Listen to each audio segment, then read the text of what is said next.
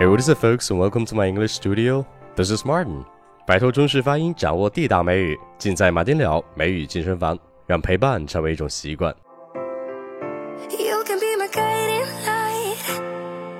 Keep me company in the night. 哎，昨天我们学习了两个可以形容人在低谷期的表达，一个是 rock bottom，另一个是 down in the dumps。然后有很多同学反馈说自己现在正深陷这人生低谷里。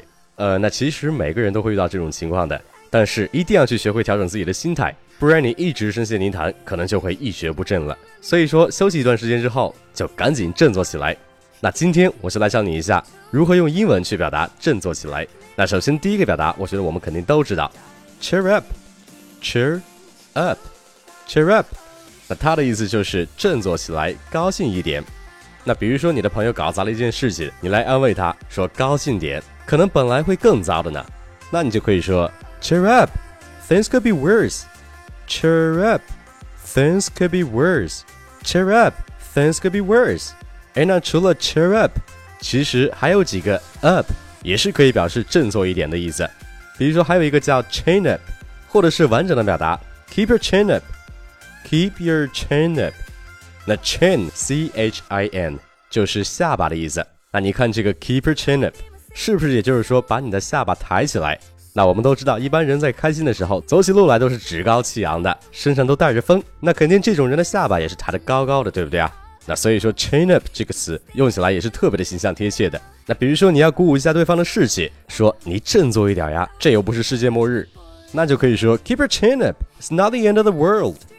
Keep your chin up. It's not the end of the world. 你振作一点儿，这又不是世界末日。哎，那此外还有一个 up 是你没大见过的，叫 perk up。perk up，那这个表达其实是最贴切的一个了。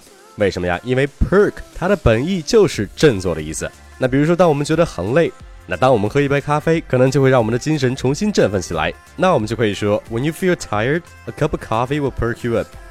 When you feel tired, a cup of coffee will perk you up. 哎，那其实关于让人振奋起来的英文表达，其实地道的有很多。那今天我就先讲这么些，不然我讲多了你也吸收不了。再说，正能量需要一点一点的给，给多了反而可能会物极必反。所以说，今天振作一点的第一部分先讲到这儿，在下周一请期待 Part Two 的更新。那如果你不想错过这次更新，那就赶紧关注我的公众号。马丁柳。如果你想要学习更多地道口语表达及发音技巧，或者你是一个有品、有爱、有能量、会生活的人，更多信息、有品、有趣、有雅量的英语学习内容都在我的公众号马丁柳。哎，此外，如果你想针对每期播客的语料让我给你一对一纠音，那我的美语纠音班就是最适合你的。跟马丁柳学美语，让你的发音无懈可击，每天一小步，发音提高一大步。that's pretty much it. Don't forget to tune in next time. I love you guys. Peace.